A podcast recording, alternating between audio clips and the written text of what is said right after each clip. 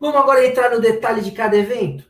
Optamos aqui por falar em conjunto do 4010 e do 4020, porque um fala do rendimento pago à pessoa física e outro da pessoa jurídica. Então eles são muito parecidos entre si. Então vamos lá fazer um resuminho deles. Então no 4010, o que, que a gente tem? O conceito dos eventos do 4010, então, é o envio de informações é, efetuado por fonte pagadora pessoa física ou jurídica a beneficiário pessoa física, friso novamente, mesmo sem retenção de imposto de renda nos casos previstos na legislação.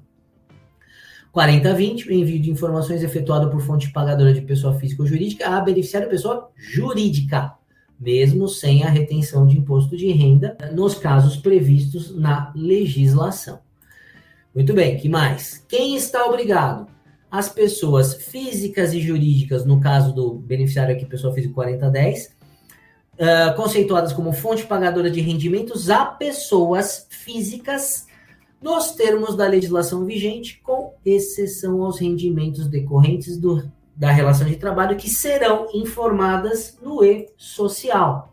Então, é importante aqui que se diga, gente, na REINF, a princípio, não vai nada que já vai no e-social ou que será incluído no e-social, que a gente já vai falar sobre isso mais à frente.